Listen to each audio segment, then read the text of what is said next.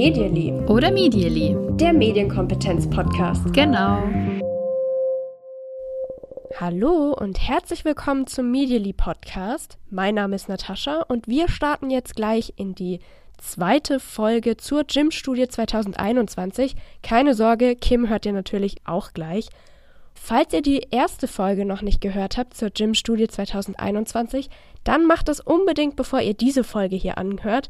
Und jetzt wünsche ich euch viel Spaß bei der Folge. Wir steigen direkt ein. Sollen wir uns anschauen, was Jugendliche schauen im TV, auf YouTube, auf Netflix und Co. Ja, machen wir, machen wir kurz. Und zwar fand ich das nämlich spannend. Ähm, am meisten wird über ein stationäres TV-Gerät ähm, geschaut. Und die liebsten Sendungen sind bei Jugendlichen. Ähm, die konnten hier bis zu drei Formate nennen, die sie gerne gucken. An erster Stelle sind Doku-Soaps oder Scripted Reality, sowas wie Berlin Aha. Tag und Nacht, äh, Shopping Queen. An zweiter Stelle stehen Zeichentrick- oder Comedy-Sendungen wie Simpsons zum Beispiel. Und an, ähm, an den nächst, am nächsten Platz, da sind mehrere, da haben wir das Genre Sitcom oder Comedy, ähm, was ganz viel auf ProSieben, glaube ich, läuft, läuft Big Bang Theory, Two and a Half Men und Daily Soaps wie Gute Zeiten, Schlechte Zeiten, Hashtag liebe ich, äh, habe ich früher geliebt. und Krimis und Mystery-Serien wie CSI. Danach kommen ähm, Shows, halt nee, noch dabei. Auf dem gleichen Platz sind noch so Shows wie äh, Ninja Warrior.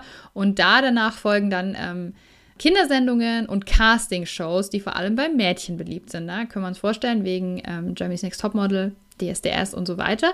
Und ich finde das spannend, weil ich denke, dass es dieses Interesse, dieses hohe Interesse an ganz vielem davon, nämlich diesen ähm, Scripted Reality-Formaten, ähm, an diesen ähm, Daily Soaps und auch an diesen Sitcoms ganz stark auch da ist, weil das ganz gute ProtagonistInnen sind, mit denen man sich ganz gut identifizieren kann, ähm, wo man ganz gut so Entwicklungsaufgaben auch abarbeiten kann. Und wenn ihr euch dafür weiter interessiert, dann empfehle ich euch unsere Folge zum Thema Casting-Shows. Ich fand hier vor allem spannend gleich den Platz 1, dass Doku-Soaps und Scripted Reality mhm. tatsächlich das beliebteste Fernsehgenre von Jugendlichen sind. Finde ich vor allem deswegen interessant, weil da eine bestimmte Medienkompetenz notwendig ist, um eben zu durchschauen, inwieweit mhm. das inszeniert ist. Und auch Erwachsene sind da nicht immer in der Lage, einwandfrei zu benennen, ach so, das ist hier nur inszeniert, das ist ja gar nicht echt. Mhm. Ja, dass das auf Platz 1 Wobei ich das, ist. Hm. Äh, wobei ich das auch witzig finde, weil ich finde, das ist sowas wie Berlin Tag und Nacht ist ja schon fast Gesellschaftssatire. Da ja. passieren ja auch wirklich absurde Sachen. Ich frage mich, ich gucke das nicht, du auch nicht, aber ich frage mich, ob bei solchen Sendungen, auch bei Daily Soaps, Corona gar kein Thema war, ob die normal weitergelebt haben und ob das, dieses zu gucken auch so ein ähm, Wunsch nach Normalität vielleicht in der Art war. Oh, ja. Ja, mhm. das ist natürlich auch spannend. Hm. Information und Nachrichten ist natürlich auch im Jahr 2021 ein wichtiges Thema und das sieht man hier auch wieder. Ähm, es wurde abgefragt, das Interesse an aktuellen Themen 2021 und 68 Prozent der Jugendlichen haben angegeben, dass der Klimawandel sie interessiert. 67 Prozent haben die Corona-Situation angegeben. Dann folgt auf dem dritten Platz die Gleichberechtigung von Mann und Frau mit 56 Prozent. Black Lives Matter wurde von 50 Prozent der Jugendlichen als aktuelles Thema genannt, was sie interessiert. Auf dem nächsten Platz folgt Diversity bzw. die Vielfalt der Gesellschaft mit 41 Prozent. Dann die Bundestagswahl, die im Juni ja wirklich noch ein paar Monate ne, voraus war. Also da haben schon 38 Prozent der Jugendlichen gesagt, ja, das interessiert mich oder das interessiert mich sogar sehr.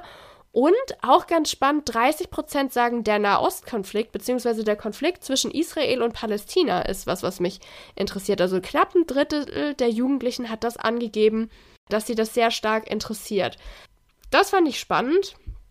Ja, mit welch hochpolitischen Themen sich Jugendliche auch schon ähm, auseinandersetzen. Natürlich nicht alle, aber gerade bei Klimawandel und vor allem der Corona-Situation haben wir ganz, ganz breites Interesse, klar. Wir sehen außerdem Unterschiede bei den Geschlechtern. Die Mädchen haben ja. tendenziell ein höheres Interesse an all diesen Themen, außer bei der Bundestagswahl. Und bei Corona, da ist es geschlechtsunabhängig ein hohes Interesse. Ich finde es wahnsinnig spannend und ich finde es so, so cool zu sehen, wie hoch da die das Angabe des, Inter äh, des Interesses ähm, jedenfalls ist. Was dann da konkret ähm, auch Handlungsstrategien sind, die Jugendliche daraus ziehen, ist ja nochmal eine andere Frage. Mhm. Mich würde interessieren, was alles auf dieser Liste war. Also ich, wenn die Frage mhm. so aufgebaut war, dass praktisch man eine Liste hatte mit Themen, interessiert dich das, interessiert dich das nicht, ähm, ist es ja nochmal was anderes, als wenn das von sich aus genannt wurde. Stimmt. So. Ich interessiere mich dafür. Ich glaube aber, das ist eine Liste. So, so sieht es für mich aus. Ne? So hört sich für mhm. mich an. Mhm. Dass sie eine Liste hatten, wo sie sagen könnte, das interessiert mich, das interessiert mich nicht. Und das führt natürlich soziale Erwünschtheit und Co. zu ein bisschen höheren Zustimmungen. Klar, wenn du gefragt wirst, Gleichberechtigung von Mann und Frau, da ist es dann auf, der, auf die Art auch wieder traurig, dass nur 56 Prozent daran interessiert sind. Hm, trotzdem, ich finde es sehr, sehr spannend und sehr, sehr wichtig, auch da mal drauf zu gucken, wie politisch interessiert junge Menschen, wenn wir diese Zahlen hier ernst nehmen, tatsächlich sind. Und auch eine, eine Handlungsempfehlung schon fast, da zu gucken, wie können wir junge Menschen genau bei diesen Themen mehr beteiligen und mehr dazu auch informieren, wenn da ein Interesse da ist. Mhm.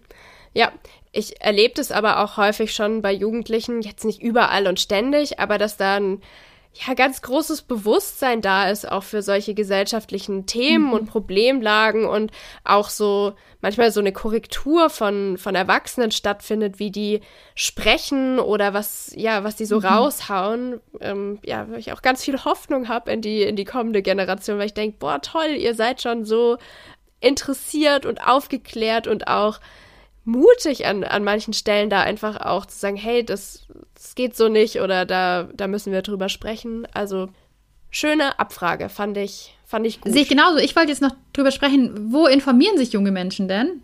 Genau, das wollte ich auch gerade sagen, weil Interesse haben kann man ja, nur wo kommen dann die Infos her? Dann erzähl mal. Hm. Die Top 3 Nachrichtenquellen sind Fernsehen, Radio und Internet. Und das finde ich grundsätzlich schon mal ganz gut, weil ähm, Fernsehen und Radio in der Regel ja ähm, zuverlässige Nachrichtenquellen sind und wir jetzt nicht auf Top 1 hier äh, YouTube stehen haben, wo wir dann bei äh, Schwurbli-Kanälen landen. Denn ähm, das, das können wir vielleicht zum Abschluss nochmal sagen. Auch das, Fake News, Verschwörungstheorien oder Verschwörungserzählungen spielen ja eine Rolle. Was ich herausheben wollte, ist, wo finden Jugendliche Infos zu aktuellem Tagesgeschehen? Und da hat der größte Teil mit 41 Prozent gesagt über Suchmaschinen, 30 Prozent haben gesagt über Instagram, 26 über YouTube, 24 Google News und 22 Prozent TikTok. Und das fand ich voll spannend aus einem ganz persönlichen Grund. Gerade sind ja wieder hier Corona-Regeln alle drei Tage irgendwie anders. Und was mache ich? Ich checke ständig Tagesschau auf Instagram, weil ich das liebe, mhm. wie die Tagesschau auf Instagram immer die Sachen aufbereitet. Und da habe ich mir gedacht, ich gucke mir voll gern die Kommentare von der Tagesschau an auf Instagram, habe ich glaube ich schon mal hier erzählt. Und das sind mega viele junge Leute. Und so habe ich mir gedacht, aha, zu aktuellem Tagesgeschehen informiert man sich vielleicht über Instagram zum Beispiel über ähm, gute Nachrichtenquellen wie die Tagesschau auf Instagram. Fand ich cool. Was sagst du? Ja, ich fand es auch total spannend, diese Abfrage. Wir haben mal eine Folge zum Thema YouTube gemacht und da hast du gesagt, du erinnerst dich bestimmt noch, ich google das auf YouTube. Und mittlerweile müssten wir vielleicht eher sagen, ich google das auf Instagram. Das hat die höheren Zustimmungswerte jetzt sogar schon. Und mhm. ich, ich merke das auch an mir selbst, dass ich manchmal, wenn ich schnell eine Info brauche, kurz auf Instagram gehe und dann hab ich die auch. Also dann weiß ich genau, wo ich nachgucken muss. Oder es erscheint mir sogar schon, ohne dass ich suchen muss, weil ich eben auch bestimmte Nachrichtenseiten da abonniert habe und das dann ganz im, natürlich zu mir kommt. Mhm. Das fand ich auf jeden Fall cool. Und was ich auch spannend fand, war vorinstallierte Newsfeed oder Widgets. Da haben nämlich 20% gesagt, so informiere ich mich täglich oder mehrmals pro Woche. Das heißt, die Sachen, die aufploppen auf meinem Handy, die ich sehe, wenn ich so durchswipe. Bei Apple ist das relativ weit vorne. Da werden dir einfach von verschiedenen Nachrichtenanbietern ähm, Artikel vorgeschlagen. Und das nutzt offensichtlich ein Fünftel der Jugendlichen. Und das finde ich krass, dass da so viele sagen, ja, das gucke ich mir an, weil das ist ja eine Zusammenstellung, die überhaupt nicht von denen selbst vorgenommen wurde, sondern Vorschläge, die ihnen da quasi ähm, das Smartphone bzw. das Betriebssystem gibt, äh, was ja auch in eine ganz andere Richtung gehen kann. Jetzt zum Beispiel, wenn ich sehr konservativ eingestellt bin und da, da kommen ganz unterschiedliche Medien, dann ähm, passt das vielleicht auch gar nicht zu dem, was ich sonst konsumieren würde. Das finde ich spannend und generell diese ganze Abfrage, ähm, wie informiere ich mich, ich finde, dass das ähm, sehr gut zeigt, warum es zum Beispiel für Funk, also das Content-Netzwerk von ARD und ZDF ist, so wichtig ist, Social Media Nachrichtenangebote zu haben und zu entwickeln, weil wir sehen hier anhand der Zahlen, das sind tatsächlich die Dienste, über die das genutzt wird. Aber, muss ich auch wieder einschränkend sagen, ich hatte neulich einen ganz wichtigen Aha-Moment in einem Workshop. Ich habe nämlich genau solche News-Angebote vorgestellt auf Instagram und Co., also auf TikTok noch, und ähm, dachte, ja, das sind ja mega Empfehlungen, die man so weitertragen kann. Ja, und da hatte ich dann eine Sozialarbeiterin, die zu mir gesagt hat, das ist ja schön und gut, was sie da alles so zeigen, aber das ist alles sprachlich viel zu kompliziert. Die Jugendlichen, mit denen ich arbeite, die verstehen da überhaupt kein Wort von dem, was sie da gerade gezeigt haben. Und natürlich, wir sehen auch, sagt die Gym-Studie auch, eine formal hohe Bildung trägt dazu bei, dass es ein höheres Interesse an Informationen und an Nachrichten gibt wie erreichen wir denn die, die nicht in diese Kategorie fallen? Also wo haben wir Angebote, die sich an Jugendliche richten, die jetzt zum Beispiel sprachlich nicht besonders stark sind? Wir gehen immer davon aus, wow, wir haben schon ganz, ganz tolle Angebote, die von der Ansprache, vom Styling und so weiter sich perfekt auf diese Zielgruppe abgestimmt haben. Aber diese Rückmeldung hat mir mal wieder gezeigt, das ist halt noch nicht alles. Da habe ich sehr lange drüber nachgedacht, fand ich einen super Einwurf und habe auch noch keine Lösung gefunden. Also falls ihr da Kanäle, Empfehlungen habt, sehr, sehr gerne. Ich ähm, bin da noch so ein bisschen blank. Ich finde, das ist ein mega Einwand und das ist aber auch voll schwierig und ich glaube, das ist ein größeres gesellschaftliches Thema. Also ich bin da ganz ähm, deiner Meinung, dass es sinnvoll wäre, da noch mehr Angebote zu schaffen, die so eine Zielgruppe ansprechen. Aber ich glaube, dass wir da auch diesen ganzen gesellschaftlichen Kontext mit betrachten müssen, dass ähm, häufig es so ist, dass Menschen mit einer formal geringeren Bildung sich vielleicht generell abgehängt fühlen in, in so einem Feld und dann auch generell nicht so ein hohes Nachrichteninteresse überhaupt erstmal entwickeln.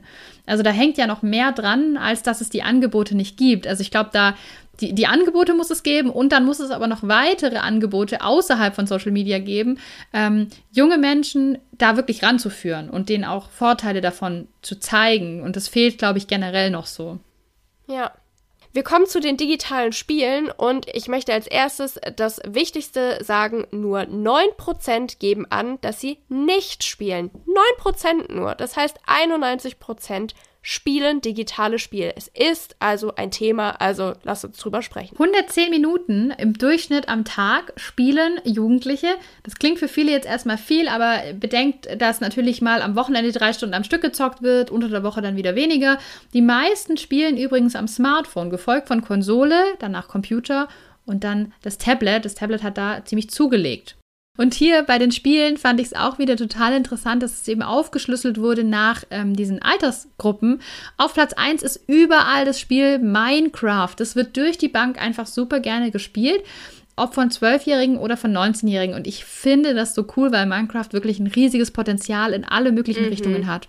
Auf Platz 2 haben wir so ein bisschen unterschiedliche Werte. Da haben wir zum Beispiel bei den 12- bis 13-jährigen Fortnite, das ist bei den ähm, ein bis zwei Jahre älteren auf dem dritten Platz. Ähm, bei den 12-, 13-Jährigen haben wir FIFA auf dem nächsten Platz. Das ist wieder bei den 14-, 15-Jährigen ein bisschen wichtiger. Anders sieht es aus bei der älteren Altersgruppe zwischen 16 und 17. Die haben auf Platz 1 Minecraft, danach, danach Call of Duty und danach FIFA und äh, GTA. Grand Theft Auto, wer das kennt. Und die 18- bis 19-Jährigen haben auch auf Platz 2 Call of Duty und auf dem letzten Platz wieder FIFA. Auch was die Schultypen angeht, wurde das aufgeschlüsselt. Da haben wir auf, bei beiden ähm, Minecraft auf Platz 1, bei beiden äh, zusammengenommen mit den Altersgruppen FIFA auf Platz 2 und nur der letzte Rang unterscheidet sich. Da haben äh, die GymnasiastInnen äh, Call of Duty angegeben und die Haupt- und RealschülerInnen haben da GTA angegeben. Oder ich sage immer GTA, aber ich habe mal gehört, dass manche Leute auch GTA sagen. Jetzt habe ich gedacht, Echt? Nee, ich kenne auch Englische. nur GTA. ich dachte, ich bin jetzt cool, wenn ich GTA sage, aber ihr wisst, was ich meine. Da müssen uns die GamerInnen aufklären. Da sind wir, ähm, ja, nicht ich möchte so uns kurz Thema. selber loben, wie gut wir heute gendern. Bestimmt noch nicht überall gut gelaufen, aber wir, wir geben uns Mühe. Wir haben das mhm. Thema zumindest auf dem, auf dem Schirm. Wenn wir schon beim Thema Gender sind, ich habe was gelernt, nämlich äh, bei den Mädchen sieht es ja ein bisschen anders aus als bei den Jungen, was die Spiele mhm. angeht. Da wurde nochmal explizit aufgelistet, welche Spiele Mädchen besonders gerne spielen. Das war was dabei wie Die Sims, Super Mario, Candy Crush und Heyday. Und dann dachte ich mir, was ist denn Heyday? Habe ich tatsächlich noch nie gehört ist so ein ähm, Bauernhofspiel. Und ich dachte mir, so bin ich schon wieder die letzte Person, die davon erfahren hat, weil es gibt es ja auch schon total lange, habe ich Ja, das ist schon voll lang voll beliebt. Das kannst du mal in ich fünften Klassen Ich hatte keine fragen. Ahnung. doch, doch. Das, das bleibt ein Thema. Ja, was auch noch ein Thema bleibt, ähm, ist leider so ein richtig negativer Punkt, der hier in der Gym-Studie ans Ende geklatscht wurde nämlich Desinformation und Beleidigung im Netz. Ist ein bisschen, bisschen traurig, dass man damit irgendwie so abschließt, oder? Aber wir schließen ja noch mit, was du diese Woche gelernt hast, ab. Deswegen finde ich, können wir es schon bringen jetzt. Sollten wir auf jeden Fall. Ich finde es auch ganz wichtig, darüber zu sprechen. Ich habe mir angeschaut, ähm, was sind denn Jugendliche ausgesetzt? Und die wurden gefragt, was ist mir im letzten Monat online begegnet? Und da haben 58 Prozent gesagt, sie sind Hassbotschaften begegnet. 56 Prozent sind extrem politischen Ansichten begegnet. Da haben wir die formal niedrigere Bildung, die da noch mehr davon begegnet. 51 Prozent, das sind über die Hälfte der befragten Jugendlichen, sind im letzten Monat Verschwörungstheorien begegnet. Klar, wir haben jetzt auch aktuell eine Situation, in der sich besonders viele verbreiten, Corona, Impfen und so weiter. Ähm, ein bisschen weniger haben äh, beleidigende Kommentare gesehen, 42 Prozent Fake News und nur 25, nee, 23 Prozent haben gesagt, nichts von diesen Dingen bin ich begegnet. Also der allergrößte Teil der Jugendlichen ist wirklich solchen problematischen Themen ausgesetzt. Das finde ich auch eine, eine ganz wichtige Erkenntnis. Also, dass wir darüber sprechen müssen mit Jugendlichen, weil es einfach ein, ein Riesending ist und wir sie damit nicht alleine lassen sollten. Natürlich erleben auch Erwachsene diese, diese Themen. Ähm, die Gym-Studie hat die, die Interpretation, dass Jüngere übrigens bei diesen Aspekten häufiger betroffen zu sein scheinen und dass es daran liegen könnte, dass ältere Jugendliche die Inhalte möglicherweise enger definieren oder besser zuordnen können oder sogar, dass eine Art Gewöhnung einsetzt oder bei Jüngeren ein riskanteres Nutzungsverhalten vorliegt. Also hier kann man nicht abschließend sagen, woran liegt das, aber definitiv Fakt ist, ein Großteil der Jugendlichen gibt an, ja, solche blöden Dinge wie Hassbotschaften, extreme politische Ansichten, Verschwörungstheorien, beleidigende Kommentare, Fake News, das ist was, was mir im Netz begegnet. Und wir sehen auch, dass es höher ausfällt, diese Zustimmungswerte, als noch im Jahr 2020. Also es ist ein, ein Ding, leider. Großes Ding. Und genau deswegen kann man immer wieder nur sagen, sind tatsächlich medienpädagogische Angebote so wichtig, weil Gerade die Jüngeren, aber auch die Älteren müssen einmal lernen, Fake News zu erkennen, Verschwörungstheorien zu erkennen und dann damit umzugehen. Und das Gleiche gilt auch für Hassbotschaften. Was mache ich, wenn mir sowas begegnet? Was macht das vielleicht auch mit mir? Was sind meine Möglichkeiten, darüber mit jemandem zu sprechen, ähm, sowas zu melden und so weiter? Da kann man immer wieder nur sagen, Medienpädagogik. Es ist wichtig, sagen wir als Medienpädagogin, aber wir haben damit halt auch recht. so ist es ganz oft bei Natascha und mir.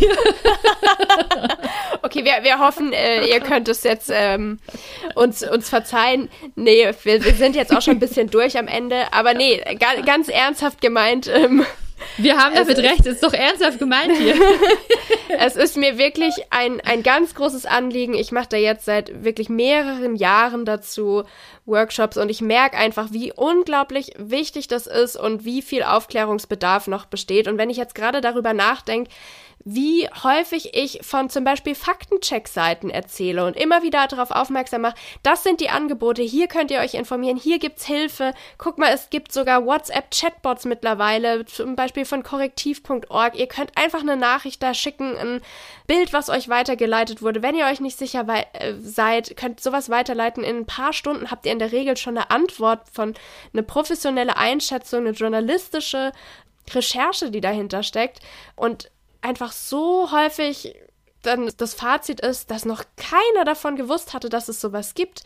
Dass mhm. ganz viele Jugendliche zum ersten Mal erfahren, ach so, ähm, so könnte man äh, da vorgehen, dass da gibt's Hilfestellung oder dass es Bildersuchmaschinen gibt, mit denen man rausfinden kann, okay, wo ist das Bild zum ersten Mal aufgetaucht, ähm, dass mhm. das ja für ganz, ganz viele einfach neu ist.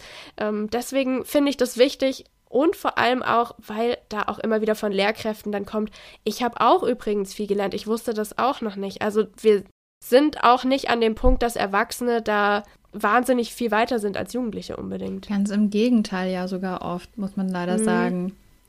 Ja, und nochmal Bezug nehmend auf, was ich vorher schon gesagt hatte, dieses Thema, wir sind immer mehr online. Unser Leben spielt sich oder ist immer stärker verwoben mit der Online-Welt und dementsprechend werden wir solchen Themen immer mehr ausgesetzt sein auch. Und ich glaube, wir haben da zwei Fronten. Wir haben diese eine Front zu sagen, was können wir tun, damit sowas weniger vorkommt in Bezug auf Hassbotschaften, auf äh, beleidigende Kommentare das ist die eine Seite, aber wir müssen auch diese andere Seite ganz stark angehen, dass wir junge Menschen und auch ja ältere Menschen, Erwachsene davor schützen, auf Verschwörungstheorien reinzufallen, auf Fake News reinzufallen und auch ähm, ja, zum Opfer zu fallen extremen politischen Ansichten und was die so mit sich bringen.